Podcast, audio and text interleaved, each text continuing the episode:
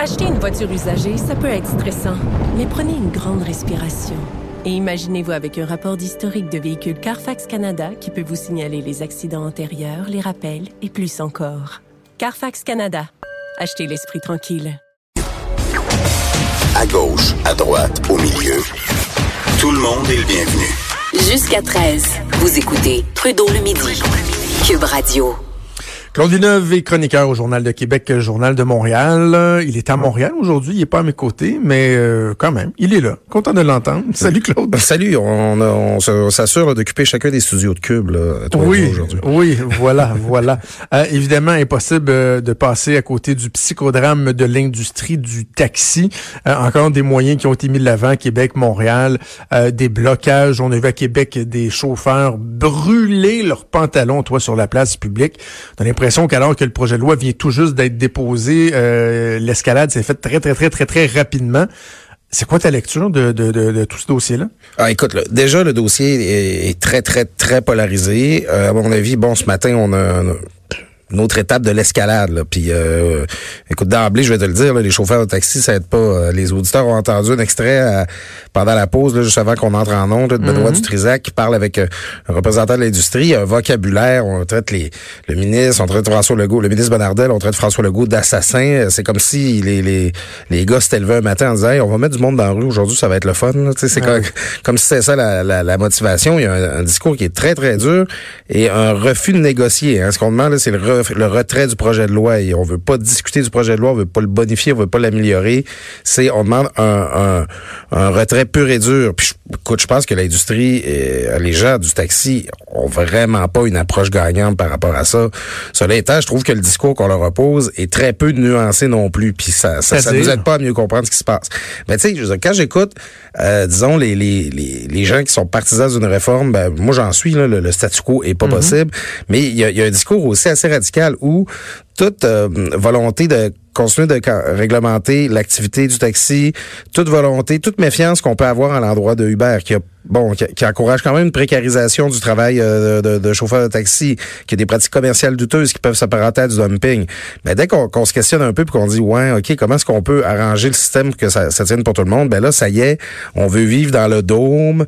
C'est le Québec médiocre qui ne veut pas, qui refuse la technologie, qui ne veut pas accepter embrasser la nouvelle réalité qu'Uber représenterait. Puis euh, les chauffeurs de taxi, ben c'est toutes des pas propres, des innocents, du monde qui sont pas capables de s'améliorer. Je trouve que euh, on se rapproche pas d'une solution non plus à voyer les choses comme ça. Quand il y a une nouvelle technologie qui arrive, il y a toujours avec elle des opportunités, des défis puis des problèmes potentiels. Il faut être capable de trouver euh, une solution qui nous permet d'avoir les avantages de technologie puis de minimiser les désavantages qui viennent avec ces pratiques-là. Et le pire dans tout ça, c'est que j'ai l'impression que s'il y a quelqu'un qui est de bonne foi puis qui est modéré dans cette discussion-là, ben c'est le ministre François Bonnardel qui m'apparaît très sincère dans sa volonté de mhm. trouver une solution qui va nous permettre de, d'avoir d'optimiser le, le, plus possible ce nouveau contexte-là. Mais en même temps, je, suis d'accord avec toi qu'il faut faire attention de ne de, pas déraper dans un sens comme dans l'autre. Mais regardons euh, l'état de cette industrie-là et, et, et, moi j'en viens un, un constat qui le suivant. Mon Dieu, mon Dieu, qui se sont pas aidés. Mon ah. Dieu, que la déconnexion avec le public. Moi, et ça, j'en ai après l'industrie du taxi depuis plusieurs années. Ça fait des années, de, à l'époque de Jacques Daou, que je m'intéresse à ce dossier-là depuis qu'Hubert est arrivé. Puis je me dis, euh, vous avez tellement pris votre clientèle euh, pour acquis, euh, le refus de se moderniser parce qu'il y avait une espèce de monopole, le mauvais service. Tu sais, moi, je suis pas en train de te dire, là, tu sais, que, comme tu disais, c'est tout des pas propres, des ci, des ça. Non, mais il reste que le service, souvent, il était exécrable. Et c'est pour ça qu'il y avait un goût, il y avait un appétit lorsqu'Uber est arrivé avec une nouvelle façon de faire, une nouvelle offre de service, euh, une, une, garantie de, de, qualité et tout. Et ça, ben, j'ai envie de leur dire, je m'excuse, mais vous avez courir après un petit peu. Ben écoute, c'est la principale chose qui doit changer euh, dans le contexte dans lequel on est, c'est qu'on était dans une approche de gestion de l'offre. Euh, c'est-à-dire qu'on limitait l'offre, on la contrôlait, on la situait dans certaines zones. Puis là, ben, il va falloir passer euh, de cette logique-là à une logique de réponse à la demande. Il va falloir que c'est c'est pas la clientèle qui euh, qui est c'est pas l'industrie qui est propriétaire de la clientèle, c'est la clientèle qui en quelque part doit être propriétaire de l'industrie, qui doit avoir des services adaptés à ses besoins selon les zones, selon les tarifs. L'idée de la, la tarification dynamique aussi, c'est ça, c'est d'avoir une offre qui va s'adapter à la demande, dont pas l'inverse. Hein.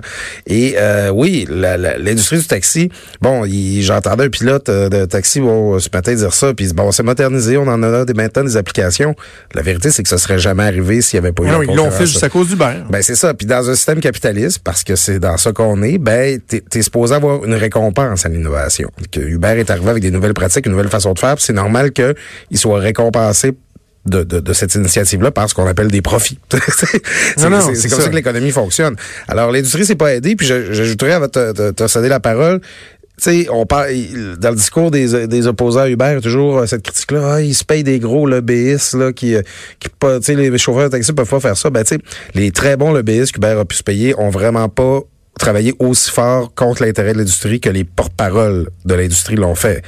Écoute, avec ce discours guerrier-là, euh, ils ont ah tout fait faire des rapprochements en plus avec une certaine intolérance, xénophobie, racisme. Là, là j'ai trouvé qu'on on avait carrément dépassé les bornes. Hey, de laisser entendre qu'ils font, font, ils font ça, que le gouvernement euh, va de l'avant avec sa réforme. Euh, parce qu'il n'aime pas les immigrants, là, ben, euh, Franz Benjamin, le, député libéral de Vio, est allé là. Il est allé dire que le, le gouvernement Legault voulait mettre les Haïtiens dans la rue. Maintenant, tu sais, c'est, euh, faut pas l'inventer. Ridicule. Tu t'attends à quoi dans, les prochains jours? Moi, je, trouve que les taxis se sont braqués beaucoup trop rapidement. Là, ils sont arrivés euh, quasiment au sommet, là, très très vite, parce que qu'est-ce qui reste là, à part de s'immoler sur la place publique? Il reste plus grand-chose. J'ai pas, je sens pas une volonté, ou en tout cas, je sens pas que le gouvernement est ébranlé. Et on sent même à, l'inverse qu'il y a un appui qui est fort dans le public entre autres parce qu'il parle de l'usager. Tu sais, ça, ça revient jamais, on dirait. C'est les chauffeurs de taxi, c'est le gouvernement, c'est Uber. Mais très peu souvent, on parle de l'usager et ça, euh, c'est vraiment euh, imprégné dans le discours de François Bonnardel et, je pense que ça aide beaucoup à avoir l'appui de la population. Mais écoute, Jonathan, toi et moi, on est des chroniqueurs. On n'aime pas ça, les autobus qui arrivent à l'heure. on est plus habitué de critiquer les politiciens. Mais je vais le dire, là, puis euh, vous, vous me citerez si vous voulez, mais j'ai confiance en François Bonnardel dans ce dossier-là, je trouve qu'il y a une approche modérée. Oui. Euh, il a un ton respectueux. Il parle de l'usager, comme tu l'as dit. Là, c'est, c'est, le fin mot de l'affaire. Et, et ça, c'est un, c'est un concept qui est complètement absent du discours des, des, des, gens de taxi. Alors, et euh, je trouve que justement, il dit bon, il y a un projet de loi, venez vous asseoir, on va en discuter. Il est sans doute euh, perfectible. Il bougera pas sur le 500 millions que, qu'il va versé en compensation. Et j'espère bien parce que là, là, c'est pas, c'est beaucoup de fric sortis de nos poches, sortis de celle du gouvernement, qui ne servira pas à donner un seul service, qui ne, avec lequel on ne restera pas avec une seule infrastructure, un seul pont, une seule route. Là. C'est 500 millions pour reprendre l'expression euh, qu'on dit en Amérique down in the drain, tu sais, qu'on ne récupérera pas. Alors, il bougera pas sur cet aspect-là, mais je comprends que sur beaucoup d'autres modalités, François Bonnardel va être un homme flexible, responsable, à l'écoute, puis l'industrie du taxi se servira vraiment pas si elle décide de ne pas discuter avec lui, puis simplement exiger le retrait d'un projet de loi qui ne surviendra pas. Parlons déjà, on parlait d'usagers, là, parlons du contribuable. Hier, euh, le ministre des Finances, Éric Girard, qui continue sa, sa ronde de lait, hein, poste budgétaire, des conférences à gauche et à droite, va faire la promotion de son budget. Et ce qui est ressorti de son entretien avec les journalistes suite à son discours devant la Chambre de commerce de Québec hier, m'a quand même un peu jeté à terre. C'est-à-dire que le gouvernement qui veut tellement remettre de l'argent dans les poches des citoyens, c'est pas mal fait élire, entre autres, euh, là-dessus, euh, nous informe que des baisses d'impôts, là, vraiment dire on va baisser les impôts et non pas juste réduire certains tarifs comme des contributions aux services de garde et autres, ce sera pas avant 2024. Oui, en fait, pas à l'intérieur du présent mandat, autant le dire comme ça. Hein, c'est, écoute, c'est, je voulais en parler avec toi ce matin, euh, Jonathan, parce que ça illustre tout, tout le changement qui est survenu euh, à la CAQ depuis sa fondation jusqu'à sa prise du pouvoir là, le 1er octobre dernier. Euh, tu sais, c'est ça. L'idée, c'était remettre de l'argent dans les poches des Québécois. Écoute, bon, moi, tu me connais, je suis un gars plutôt à gauche, social-démocrate. C'est pas nécessairement, c'est pas nécessairement le programme politique auquel j'adhère, mais euh, François Legault, il revenait en politique pour ça. Il a formé un parti politique pour ça.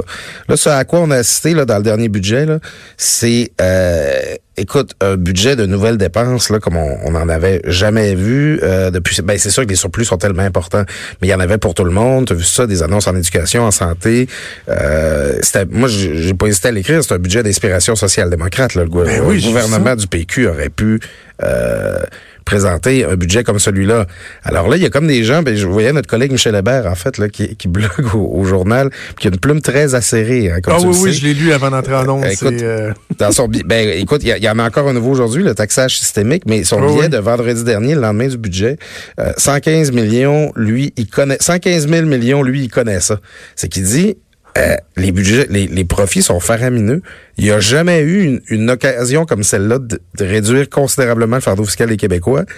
Et finalement, François Legault, habituellement, on dit le contraire. François Legault, il a clignoté à droite puis il a tourné à gauche. C'est ça qui est arrivé, tu sais, c'était supposé être un parti de centre droit, plus contribuable, tout ça, puis là finalement, on est dans un gouvernement qui augmente la dépense publique. Euh, c'est populaire augmenter la dépense publique, mais est-ce que c'était vraiment ça la proposition initiale de François Legault? Il y a un gros changement qui s'est fait dans son discours à ce niveau-là. Et on a l'impression que le défi va être énorme là, au cours des prochaines années pour remplir euh, ces engagements-là. Avant de te laisser, je veux que tu me parles du psychodrame tramway versus ce troisième lien. Euh, entre autres, dans le journal, euh, moi, j'ai écrit un point de vue. La collègue Karine Gagnon en écrit un autre. Là, il y a le spin des libéraux fédéraux qui disent que bah, finalement, François Legault ne veut pas vraiment le dossier, le, le- le tramway. Euh, Qu'est-ce que t'en penses de ce dossier-là? À qui la faute? Ben écoute, c'est c'est il y a quelque chose de tellement québécois là-dedans. Tu sais, c'est la, la moi déjà ça dire le Québec là, c'est une grosse maman qui dit euh, le plus important c'est pas celui-là qui a raison, c'est le premier qui arrête. Tu sais, on, il dit, on, se rappelle là, nos mères qui nous disaient ça quand on chicanait. Là, on imagine la, la, la, la, la, la mère typique de Michel Tremblay dans, ses, dans, dans ses pièces de théâtre. C'est que là, les- ça se renvoie la balle. Hein? Puis là, justement, il y en a qui sont plus portés à penser que c'est le fédéral qui se traîne les pieds. Il y en a d'autres qui sont plus portés à penser que c'est François Legault. Euh, moi, j'ai- écoute, je suis vraiment dissonance cognitive là-dessus parce que je suis un indépendantiste qui dit que c'est jamais au fédéral de dire à Québec quoi faire avec l'argent qui Ouais. dépense ici. Ouais. Puis là, ben, je, constate que le fric est là à Ottawa, mais c'est pas le fric que François Legault veut. Euh, tu sais, j'ai de la misère à me faire une tête. J'ai l'impression que le, gouvernement du Québec, de la CAQ, a la possibilité de régler le dossier, puis que oui, c'est eux qui font euh, des, qui ont des mesures dilatoires. En même temps, si Jean-Yves Duclos puis la, la bande des libéraux euh, de Justin Trudeau ici à Québec pensent qu'ils vont gagner une bataille de rapport de force contre François Legault puis Geneviève Guilbeault puis tout ça, ils vont se casser les.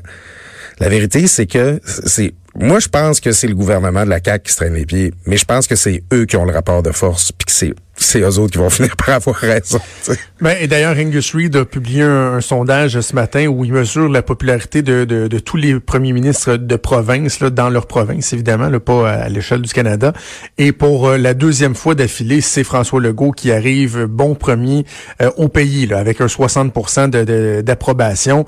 Donc, euh, il va falloir qu'il se lève de là, le gouvernement Trudeau, pour effectivement gagner cette bataille-là.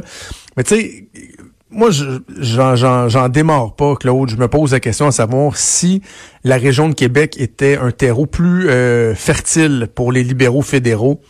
Est-ce qu'on tergiverserait autant? Est-ce qu'on mettrait le singe sur les épaules euh, comme ça du, du gouvernement provincial pour euh, pour dénouer l'impasse? Je sais pas. J'ai des doutes. J'ai des doutes. Moi, je me dis, est-ce que vraiment Justin Trudeau voit la région de Québec comme étant une possibilité de faire des gains électoraux, même de protéger ces deux petits comtés qu'il y a ici? Je suis pas sûr. Je suis pas sûr. Ah, écoute, je- moi, je m'attends à ce que les libéraux fédéraux euh, sortent de l'élection fédérale ça, avec aucun député à Québec. Quand je te Ouais. dis qu'ils n'ont pas le rapport de force, c'est tu me parles du sondage qui était fait à la grandeur du Québec. Ah, imagine si on le faisait dans la région de Québec. Là. Je t'ai parlé de François Legault, je t'ai aussi parlé de Geneviève Guilbeault, que le directeur de cabinet du ministre Jean-Yves Duclos s'est permis d'insulter dans un courriel. Jean-Yves Duclos ne gagnera pas contre Geneviève Guilbeault. Là. Pas dans, Non, non. Puis pas dans Jean-Yves Duclos, aussi, là, qui remet en doute la volonté du gouvernement, etc. Bref, euh, c'est un dossier qui n'a pas fini de faire jaser. On aura probablement l'occasion d'en d'en reparler. Mais toi et euh, moi. je- un dernier point, ça serait bon que François Legault y assorte la liste des projets qui pourront pas se faire si on prend l'argent dans le fond des infrastructures vertes. Parce que Je l'ai, moi. Ah ben écoute, euh, on- Je l'avais obtenu. Je l'avais obtenu. Je pourrais t'envoyer ça. Bon, ben parfait, on va prendre connaissance. On en reparlera la semaine Mais, prochaine. mais c'est vrai que moi, le document que j'avais obtenu du ministère de l'Environnement euh, catégorisait, OK? Euh, Ouais. euh, là, je l'ai plus devant moi, là, mais tu sais, tel type de projet euh, pour tel, bon, le nord du Québec, etc. Ouais, ouais. Bon, tu sais, il- c'était des grandes lignes, mais c'est vrai que c'était pas tel projet spécifique d'une bâtisse de tant de pieds par tant de pieds qui va qui, qui, vaut tant, qui va commencer à être réalisé à telle date. C'était pas aussi précis que ouais, ça. je là, mais euh, la volonté on, me disait, t'es là, j'ai obtenu les documents du, du ministère euh, de l'Environnement. Bref, on s'en reparle, mon cher Claude, la semaine prochaine, assurément. Merci, toujours un plaisir de, te parler. Et on te lit dans le journal. C'était Claude Villeneuve, chroniqueur au Journal de Québec, Journal de Montréal. Bougez pas. Trudeau, le midi.